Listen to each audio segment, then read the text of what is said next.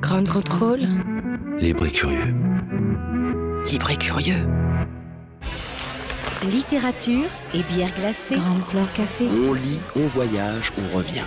Vous apprendrez à savourer les mots et le langage. Grande Fleur Café par Hugues Robert. Bonsoir, bienvenue au Grand Floor Café. Comme vous le savez, on essaye régulièrement de vous parler de littérature euh, et de coller, euh, dans la mesure du possible, à l'actualité de Ground Control. Euh, ces jours-ci, il se passe une chose assez étonnante chez Ground Control, c'est le Paris Grow, Festival, Creative Coding. Et donc, on va vous parler d'artistique et de numérique, mais surtout de code informatique et de littérature. Alors, code informatique et littérature, vous allez vous dire aussitôt, non mais Qu'est-ce qui se passe Évidemment, c'est incompatible. Eh bien non, pas du tout. Euh, si on se tourne naturellement vers la littérature de science-fiction, on s'aperçoit que euh, assez tôt, finalement, il y a plus de 30 ans, euh, le code informatique est devenu un objet littéraire et même un magnifique objet littéraire.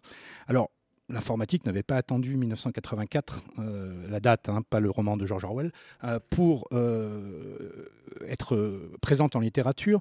Mais avant 1984, c'était plutôt l'informatique en tant que telle, pas tant le langage de programmation ou de rentrer, je dirais, dans l'intimité du codage.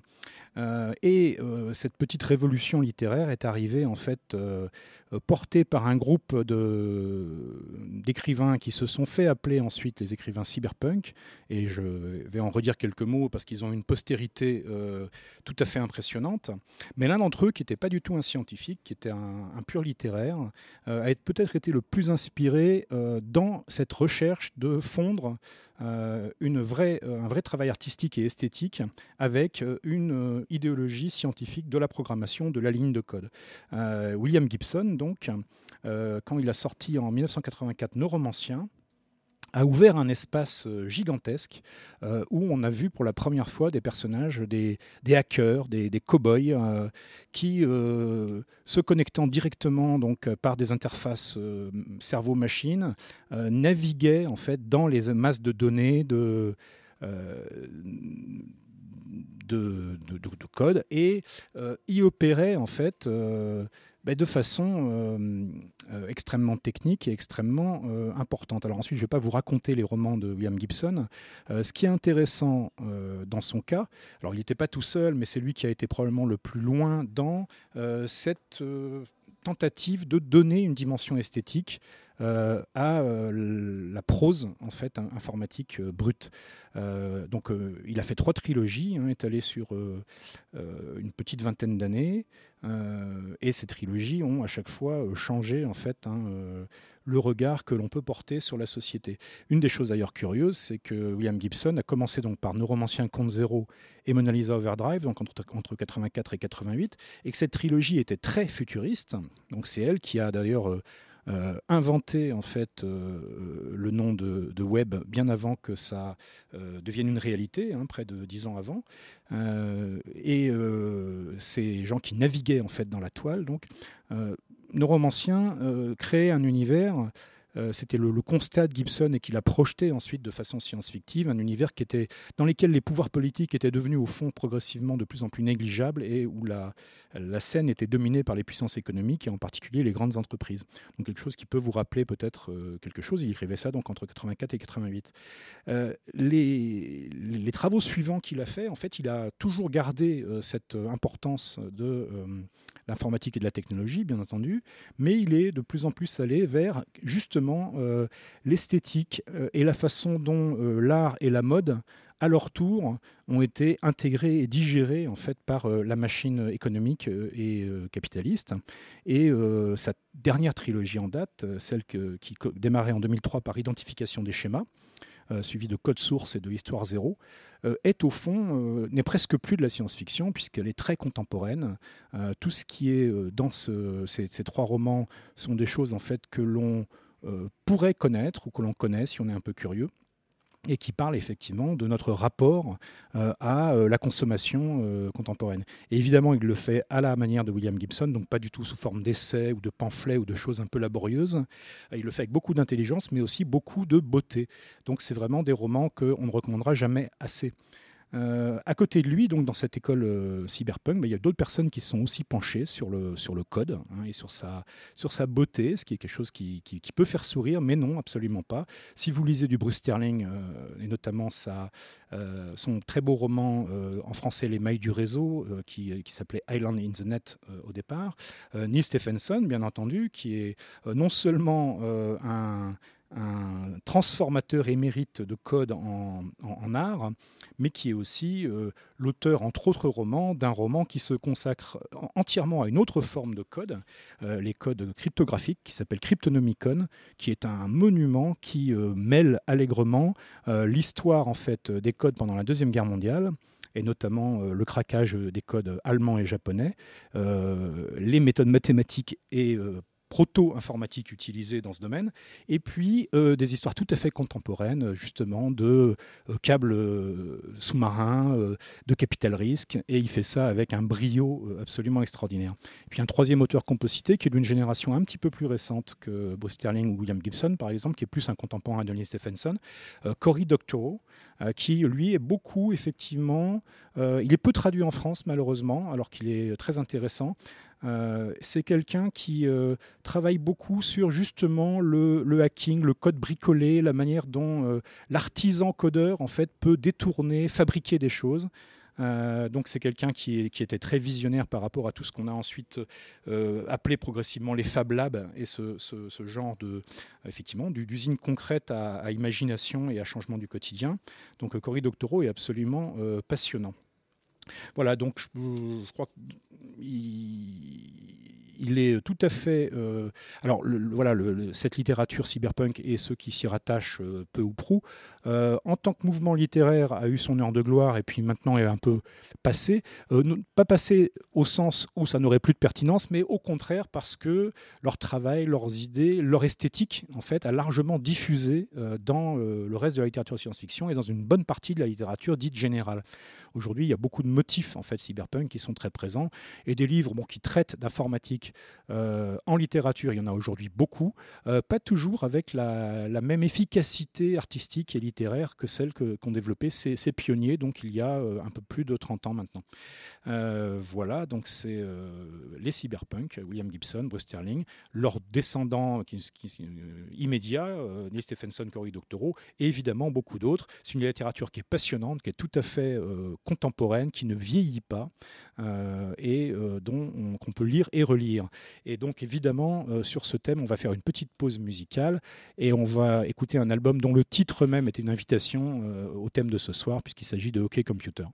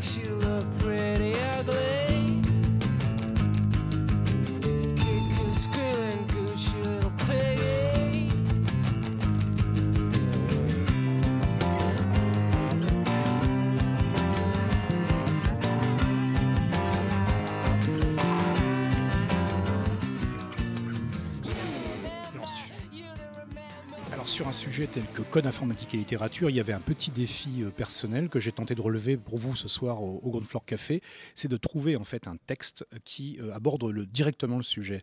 Et en fait, euh, j'en ai trouvé un qui est absolument délectable, qui m'avait fait un, grand souvenir à sa première lecture il y a presque trois ans. C'est un texte de Hugues Leroy qui se trouve dans le tout premier numéro d'une revue qu'on a déjà abordée sur ces mêmes ondes, la revue du Fourbi, la moitié du Fourbi, pardon. Et donc ce texte qui s'appelle Sur les vertus de la concision dans certains textes que personne ne lit, euh, je vous invite à le parcourir en ma compagnie. Donc, enfonçons hardiment le clou de l'idée reçue. Les nouvelles technologies révolutionnent notre rapport à la connaissance. La quantité de textes que la culture dématérialisée nous met aujourd'hui en capacité de ne pas lire excède les possibilités non seulement d'une vie entière, mais de plusieurs générations oisives. Aucun âge de l'humanité avant le nôtre n'a connu le luxe de ne pas lire autant de livres. Le ratio savoir acquis sur savoir disponible nous propulse dans l'infinitésimal. Auprès de nous, les sybarites de l'Antiquité et autres barbares font figure de sociétés savantes. Parallèlement, on n'a jamais tant écrit. L'offre écrase la demande, ce siècle ne lit guère, mais il voudrait tant qu'on le lise. La baisse des prix, les subventions aux livres, le placement de produits ne sont que des solutions de fortune. L'implacable loi du marché exige à terme la rémunération du lecteur par l'auteur pour service rendu il se profile un renversement décisif de la culture occidentale, devant lequel nous nous proposons modestement de fonder une nouvelle approche critique. Nous l'appellerons l'électique, soit la science des textes qu'on ne lit pas, et qu'on n'a pas non plus spécialement l'intention de lire un jour. En dehors de ses propres essais critiques, qui relèvent bien entendu de sa compétence, l'électique trouve, un champ exploratoire très adapté dans la littérature pour machine. L'essor du logiciel open source a provoqué un afflux extraordinaire de code en libre accès. Leurs instructions par milliards font tourner nos téléphones, nos navigateurs web, nos traitements de texte. Nos machines les exploitent, nous ne les lisons pas. Il y a des gens qui se fatiguent à écrire du beau code et tout le monde s'en fout. Le voilà notre sujet. L'une des plus grandes bibliothèques au monde de la littérature pour machines, le site GitHub, revendique 3 millions d'utilisateurs et stocke en ligne 1 million de programmes que des milliers de contributeurs chaque seconde travaillent à remanier. Une date par exemple le 14 septembre 2014. Ce jour-là, au terme des aigres débats louches, prises de pouvoir et lâches renoncements qui font l'ordinaire d'une revue littéraire, la moitié du fourbi arrêtait le sommaire de ce numéro. Ce même jour, les contributeurs de GitHub dans le monde ont créé 26 489 nouveaux projets et ils en ont modifié 145 119 précédemment créés. C'est quand même pas mal pour un dimanche. L'information contenue dans les projets créés ce 14 septembre représente 8 millions de caractères. C'est 85% de l'intégrale à la recherche du temps perdu. Nous tombons là en plein cœur d'Albertine disparue, bien après que le cheval d'Albertine, au soulagement du lecteur, a fini par la tuer, et au moment précis où le narrateur, oubliant un peu son chagrin, cède à la trouble satisfaction de se voir publié dans le Figaro. Le grand édifice de la recherche frémit sous l'ébranlement de la péripétie, et la borne des 85% est atteinte aux environs de cette phrase. Ce que je tenais en main, ce n'était pas un certain exemplaire du journal, c'est l'un quelconque des 10 000, ce n'est pas seulement ce qui a été écrit pour moi, c'est ce qui a été écrit pour moi et pour tous par quoi l'on voit que tout se tient, les, contributeurs de GitHub ne sauraient mieux dire. Qu'est-ce qui distingue la littérature pour machine de la littérature pour humain? De moins en moins de choses. Disons qu'il s'agit d'une littérature de signifiant sans signifier, ce qui la rend très reposante, d'une littérature à sens unique et à vocation performative, visant à être aveuglement exécutée plutôt qu'à être lue. Dans l'autre littérature, la vieille, ces traits ne sont pas encore obligatoires. Mais la jeune peut aussi se lire. Mieux, elle fait l'objet de pratiques communes à la vieille. Variations expressives, permutations, reproduction, concentration, qui suscitent là aussi des débats stylistiques passionnés. Il y a deux raisons à cela. D'une part, la syntaxe du code source n'a rien à voir avec les instructions que le processeur, au terme de transformation complexe, finira par exécuter. Un langage informatique propose une couche d'abstraction destinée à faciliter l'écriture et la manipulation de l'exécutable. Ce langage abstrait est structuré en paradigme, et ce paradigme est une métaphore, plus ou moins réussie, censée connoter un paysage de sens familier au programmeur. D'autre part, si à une structure lexicale donnée ne correspond qu'une seule forme d'exécution, la réciproque n'est pas vraie. On peut obtenir un même résultat par de nombreux moyens, fonctions synonymes ou compositions de fonctions équivalentes. Paradigme et variation expressive, cela nous suffit pour fonder une poétique. La langue de Racine comptait moins de 4000 mots, celle du langage PHP quelques 5000 fonctions de base. À défaut d'un art, le code est un rêve. Ces constantes réécritures opèrent par analogie avec le rêve freudien à travers la condensation et le déplacement. La condensation est celle des expressions syntaxiques, le déplacement concerne la réorganisation des morceaux de programme. Le code change comme les rêves. On le réécrit pour corriger des bugs et pour le raccourcir, pour optimiser les performances et pour le, raccourcir, pour le doter d'une nouvelle fonctionnalité et pour le raccourcir, pour en supprimer dix autres devenus obsolètes et pour le raccourcir, pour l'améliorer en raccourcissant, Enfin, pour corriger les bugs qui n'ont pas manqué de se glisser au cours des précédentes opérations et que tous ces raccourcissements ont rendu à peu près invisibles. En attendant, il grossit. Son volume, envisagé dans le temps, décrit une courbe logarithmique. Elle illustre la façon dont le système se désorganise à mesure que se multiplient les tentatives pour le mettre en règle. La dramaturgie symbolique du développement est une Iliade. Elle rejoue l'éternel affrontement entre l'aspiration humaine à l'ordre et l'irrépressible inflation du chaos. Ces mythes imprègnent le programmeur. Dans son monde, la prolixité est bannie, au profit d'une esthétique exigeante de la concision visant à contenir l'entropie naturelle du code. Cette orientation s'impose dans la syntaxe des langages informatiques récents. Le langage Python, par exemple, se revendique de ses aphorismes. Mieux vaut beau que laid, mieux vaut explicite qu'implicite, mieux vaut simple que complexe, mieux vaut complexe que compliqué, mieux vaut plat qu'imbriqué, mieux vaut concis que dense, la lisibilité compte.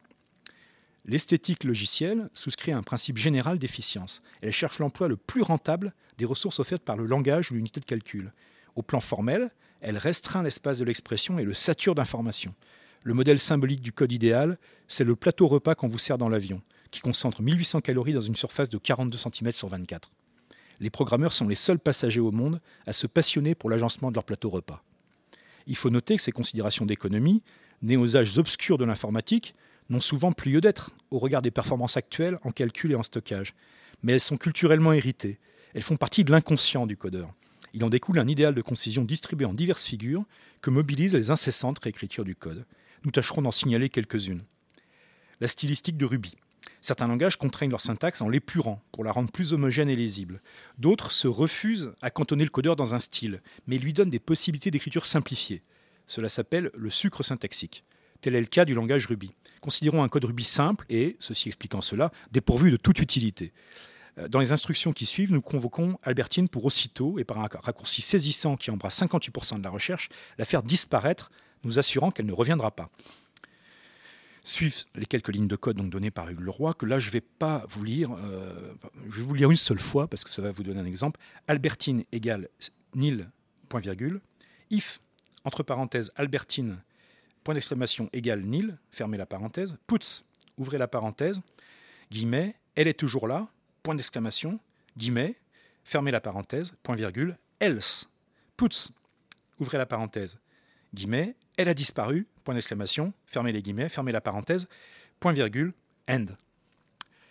Voilà, voici en paraphrase ce que dit le code. Albertine est une bonne à rien. Tu constates qu'Albertine n'est pas une bonne à rien? Alors dis-nous qu'elle est toujours là. Tu ne le constates pas alors confirme-nous qu'elle a disparu. Ce n'est pas la seule façon d'effacer Albertine en Ruby. En voici une autre.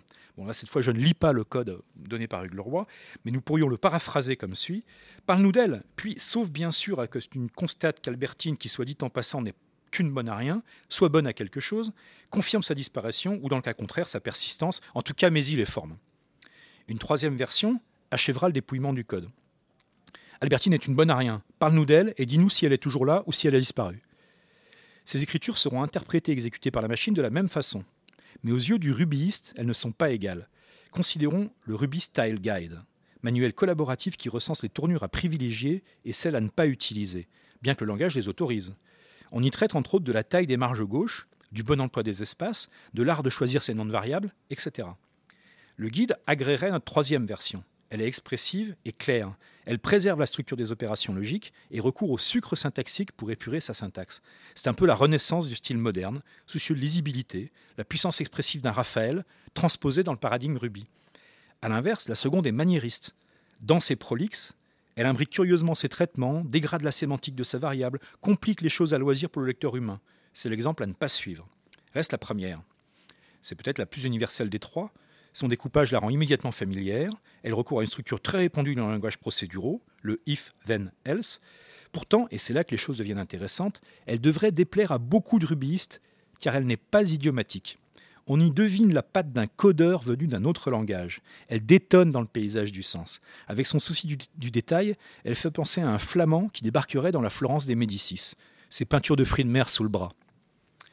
La recherche du code idiomatique répond au principe d'efficience maximiser les possibilités expressives du langage, mais s'y dessinent aussi les prémices d'un travail poétique au sens linguistique du terme, un effort formel que ne justifient plus vraiment les considérations utilitaires. Proposons un dernier exemple.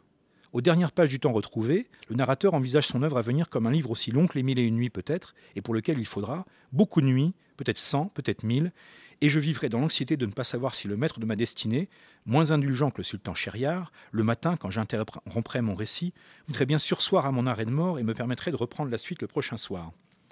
Ces angoisses trouvent un écho puissant chez le programmeur, rompu par son métier, à ne pas tenir ses délais.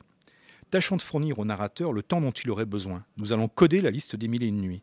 Pour l'atmosphère, nous emploierons le plus borgésien des langages que je connaisse, prologue. Voici une première approche. Je passe la ligne de code. Elle ne manque pas d'une certaine beauté aride. Le programmeur venu de paradigmes bien plus intuitifs voyage ici en un pays étrange, plus ancien et mystique. La langue clonienne, nous dit Borges, ne connaissait pas les noms. À son image, Prologue ignore les procédures. C'est un langage déclaratif, où le programme est la donnée et la donnée le programme, où tester une condition est un aveu d'échec et où la lisibilité ne garantit pas l'illumination.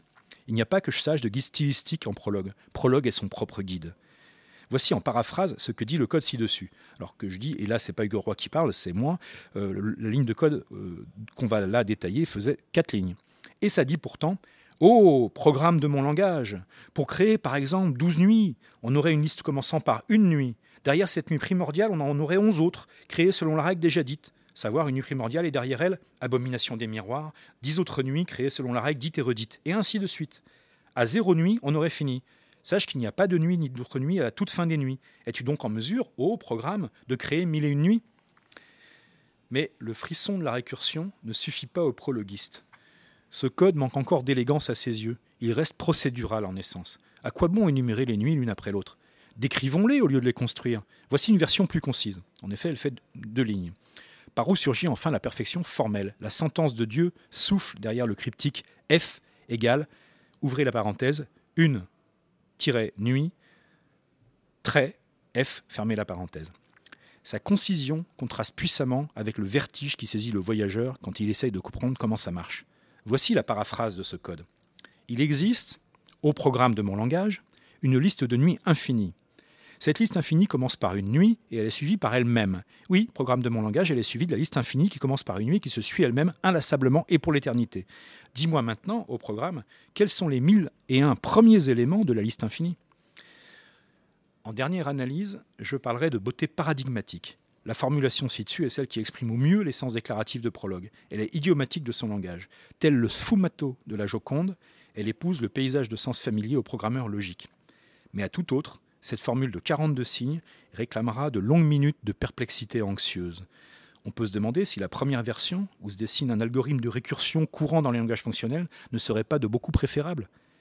Mais cela ne se peut, parce que la seconde est trop belle. Et cette prise de conscience signe le point de rupture où l'esthétique de la concision, échappant à ses déterminations extérieures, peut se déployer dans la plénitude de l'universel si l'homme des cavernes chassait le bison avant de faire du pochoir, en un mot, si l'on envisage l'art comme un supplément immatériel, issu du développement de forces productives dont il finit par s'émanciper, alors il nous est peut-être donné d'assister in vivo, à travers la jeune histoire de la programmation, à la naissance d'une forme d'art. Car il arrive un seuil critique où l'effort de concision ne se justifie plus. Nature binaire, culturellement hostile au compromis, le programmeur poursuit pourtant sur sa lancée. Tel l'artiste fou du chef-d'œuvre inconnu, il continue à resserrer, à réorganiser, à unifier son paradigme, bataillant à l'infini contre l'universelle entropie du code. Celui-ci, alors, s'arrache aux eaux glacées du calcul égoïste. La beauté logicielle monte comme un soleil, dans sa splendeur désintéressée, sans profit pour quiconque, et le travail de l'électique peut commencer. Voilà, c'était Hugues Leroy. Donc, euh, je crois que je ne connais pas d'exemple hein, euh, jusqu'ici de texte qui aborde aussi frontalement notre sujet de code informatique et littérature et qui dégage sous nos yeux un peu euh, abasourdi, il faut bien le dire, incrédule, les éléments d'une poétique du langage informatique contemporain, du code, à partir d'exemples tirés de Python et de Prologue. Et c'est quand même de toute beauté. Et je crois que ça nous permet de conclure cette émission de la meilleure façon.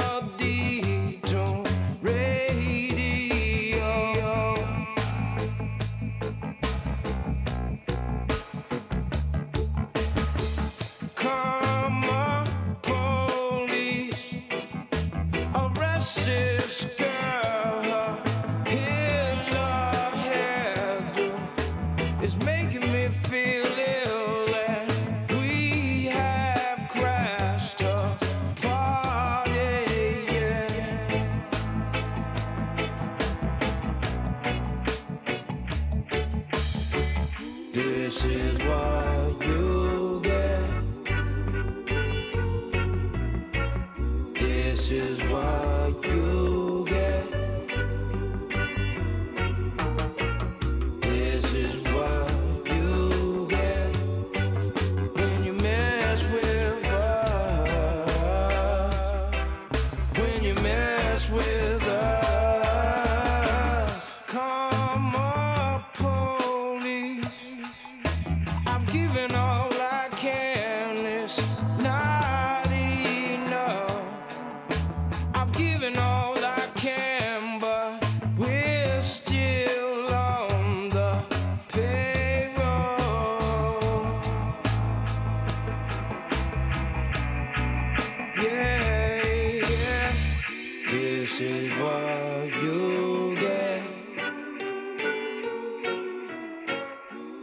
should what you.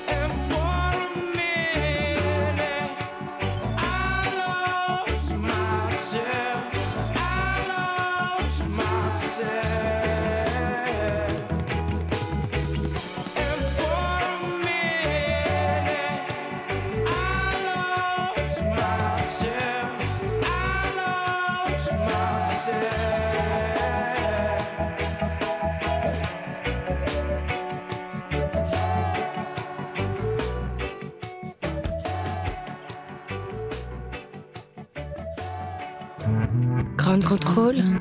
Libre et curieux. Libre et curieux.